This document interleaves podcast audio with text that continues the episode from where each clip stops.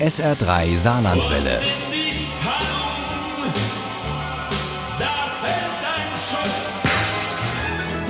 Der Krimi-Tipp. Heute Nachmittag hat er den Krimi- und Thrillerpreis der Hombuch, also der größten Buchmesse des Saarlandes, bekommen. Markus Heitz. Bekannt ist der Saarländer eigentlich als Fantasy-Autor und da ist er von den Bestsellerlisten auch nicht wegzudenken. Aber ab und an schreibt er auch mal einen Krimi oder Thriller.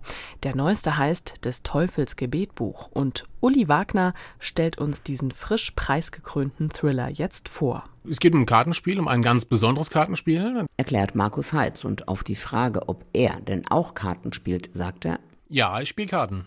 Allerdings Mau Mau in erster Linie. Und mitgezockt. Nein, nein. Zocken tut er also nicht und erst recht nicht so, wie er das in des Teufels Gebetbuch beschreibt. Also wenn der Einsatz von Geld, Haus, Hof und Klunkern vielleicht nicht mehr ausreicht, also wirklich die letzte Spitze für die Zocker, die echt den größten Einsatz bringen wollen, die setzen dann ihr eigenes Leben. Enrico liebt alte Karten und er sucht sie überall auf der Welt.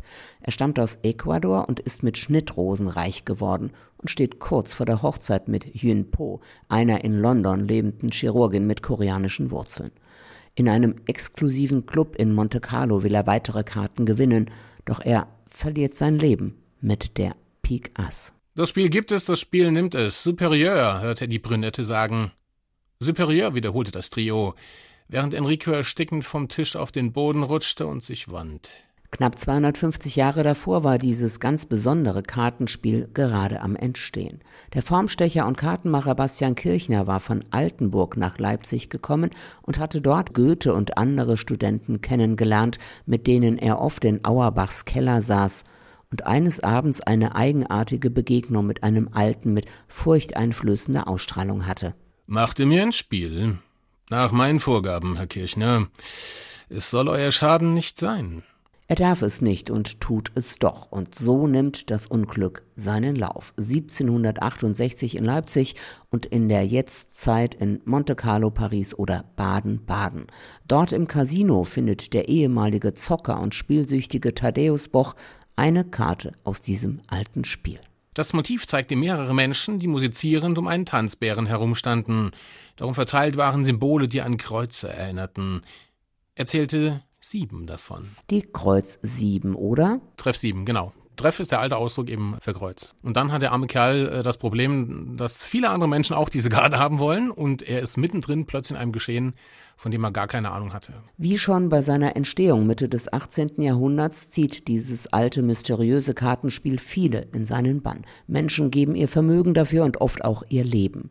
Auch Thaddeus muss lernen, dass er von seiner Spielsucht längst nicht geheilt ist. Zusammen mit Yun Po, der Verlobten von Enrico, folgt er den Karten durch die ganze Welt und riskiert sein Leben. Er, weil er diese schönen Karten einfach besitzen und vor anderen beschützen will, wie er sich vormacht, sie, weil sie den Tod ihres Verlobten rächen und den Fluch der Karten brechen will. Ich will wissen, was in dem Zimmer geschehen ist, in dem mein Verlobter spielte. Warum brachte man ihn um und tarnte seinen Tod als Unfall? Gab es Streit? Ging es um Geld? Was war es?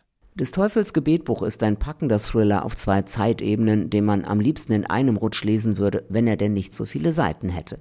Die Zutaten? Eine gehörige Portion Krimi, gelegentlich in Bondmanier, einige historische Fakten und Alltagsgeschichten, ein bisschen Leipzig, wie fast immer bei Heiz, und ein bisschen Goethe. Das Bindemittel? Die Geschichte eines alten Kartenspiels, das magische Kräfte hat und weit mehr als Spielsucht auslöst. Die Mischung? Mysteriös, unterhaltsam und sehr spannend.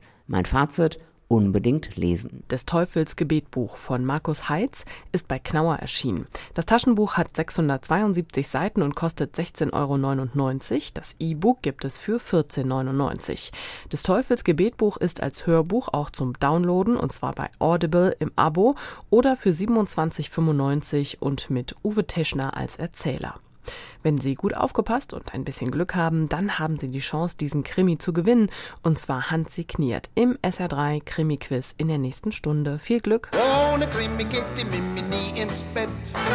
Für Mimi und andere Krimi-Fans. SR3 Saarlandwelle. Hören, was ein Land fühlt.